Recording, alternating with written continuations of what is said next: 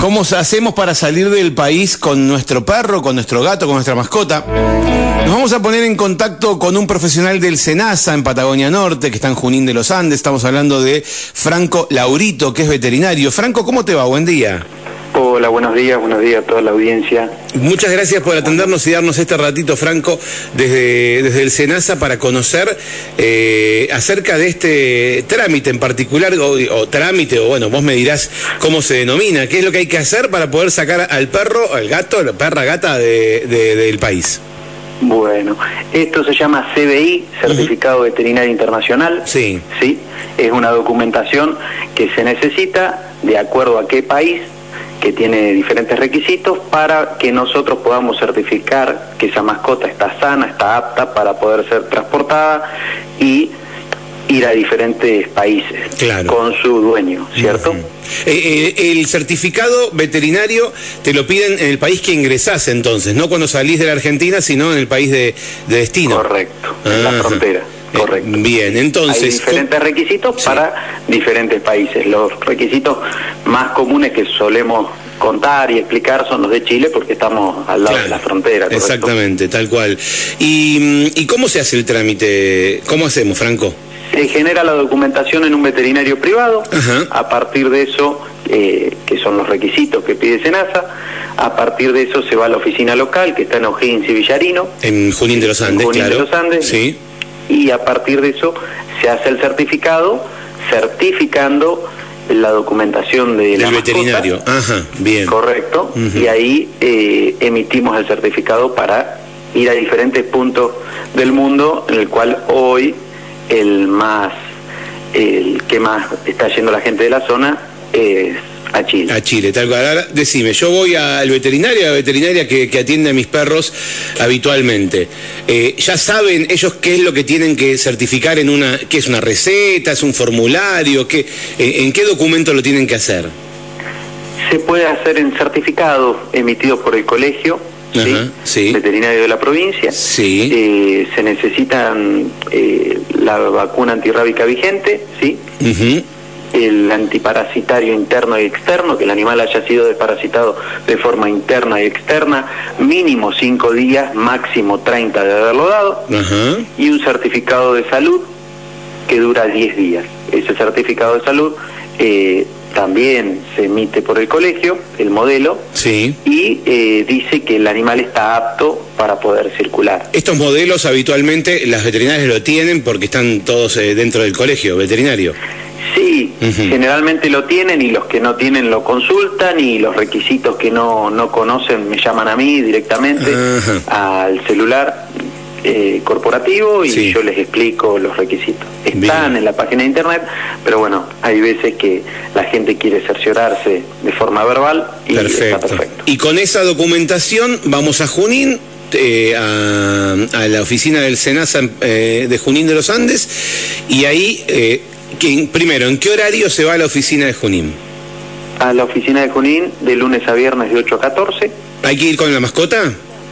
Eh, para Chile no es necesario. Ajá, ¿y para, para dónde sí? ¿O a partir de Para Europa sí es necesario, ah, porque van con chip, ¿sí? Hoy tenemos una lectora del chip, así que verificamos el estado de salud del animal y verificamos el chip corresponde al animal. bien, pero ponerle para ir a Chile o a alguien que se quiera a Brasil o a Uruguay, digo, países limítrofes, eh, no tenemos ese problema.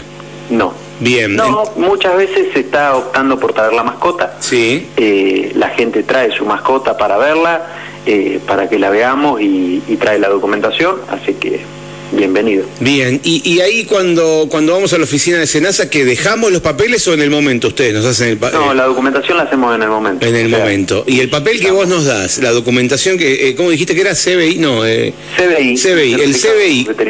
¿Qué duración tiene? ¿Qué validez? para viajar. ¿Cuánto? lo que hablo siempre con los usuarios es tratar de tener una fecha fija y a partir de eso poder hacer la documentación en el veterinario, ¿cierto? Porque de esa forma eh, hacen un certificado y no se les vence. Está bien, 10 días dijiste.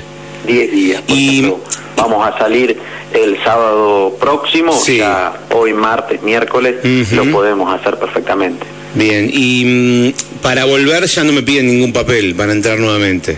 No, no. con ese, generalmente la gente que va, va, va a la parte turística, digamos, entonces va cinco días, una semana, diez días. Ese certificado a la vuelta mm, está perfecto. Está bien, igualmente ese certificado, como hablamos, te lo pide, por ejemplo, si vamos a Chile, te lo piden en la aduana chilena, cuando ya pasamos de Argentina, eh, no, no en la Argentina. No, lo pide el SAC, que es el ente de certificación como el SENASA, sanitario. Ah, perfecto, sí, sí, sí, sí, sí, perfecto, excelente. Bien, eh, que, mm, no sé si, seguro que es muy amplio, pero para conocer, ¿qué otras actividades hace el SENASA en la zona?